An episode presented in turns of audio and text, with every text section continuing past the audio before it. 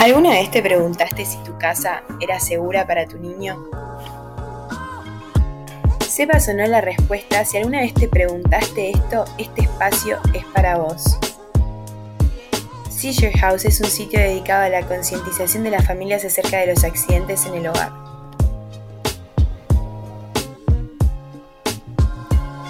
En la vida cotidiana nos enfrentamos con un millón de situaciones que podrían llegar a ser accidentes. Muchas veces el sentido común nos ayuda a dar cuenta de cómo poder responder frente a situaciones. Pero hay muchas otras cuestiones cotidianas con los niños que suceden que está bueno saber cómo prevenirlos y en su defecto, cómo reaccionar de manera eficiente para que no pase a mayores. Para eso está este podcast. Te brindaremos información, te acercaremos consejos basados en experiencia y por profesionales para que puedas mantener la seguridad en tu casa y en tus espacios, para que puedas disfrutar de tu niño y de todo lo lindo que tiene esta etapa sin la necesidad de tener que estar sufriendo eh, situaciones que o no estamos preparados o que se nos van de las manos. La idea de este podcast es prepararte y ayudarte y acompañarte en este proceso tan lindo. Hola amigos, es así como entonces le damos la bienvenida a nuestra primera emisión de podcast.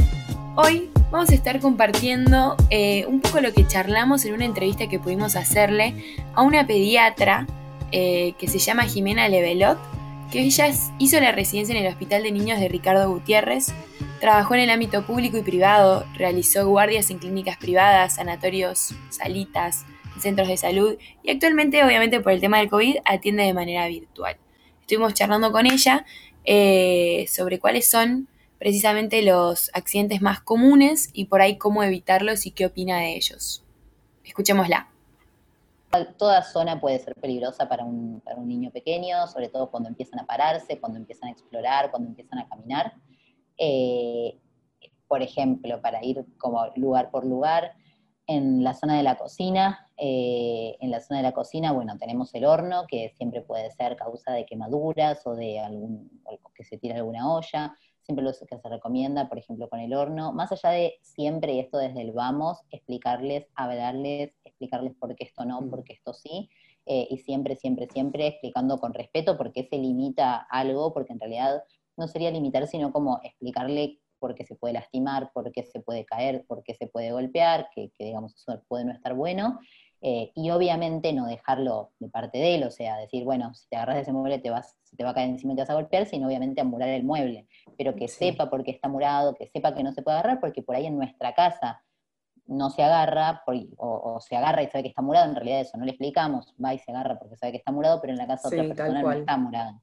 Entonces siempre es súper importante hablar y, explicarle desde el vamos. Sí, rescatando siempre la idea de que el niño no tiene la culpa, ¿no? No es que hay que retarlo o ponerlo en penitencia, simplemente hay que enseñarle y uno estar preparado, ¿no? Obviamente. Y también queríamos compartir con respecto a la ingesta, este tema tan, tan, tan polémico en, este, en estas situaciones, eh, queríamos compartirle su opinión. O sea, eh, es muy difícil. Igual que las caídas, lo mismo. O mm. sea, hay caídas en donde el nene se cae y no le pasa nada, hay caídas donde el nene se cae y muere. La ingesta, hay ingestas donde el nene toma algo que nada y hay ingestas donde toma algo que muere. Eh, es como muy, nada, eh, muy amplio. Hay un montón de cosas que pueden ingerir. Pueden ingerir veneno, pueden ingerir pastillas que alteran el corazón, pueden ingerir pastillas que alteran distintas cosas. sí, puede tener secuelas, puede que no. O sea, es, es como muy amplio.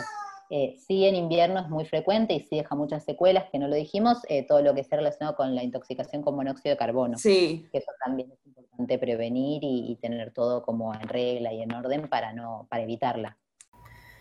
Bueno, ahora teniendo un poquito más abierto el panorama, damos cuenta de que en realidad es un tema súper complejo y que en el fondo nunca se acaba, donde siempre hay mejores medidas para tomar de prevención, eh, y lo que nos interesa a nosotros es que vos te enteres de todas estas cosas, que te saques las dudas, acompañarte en tu proceso.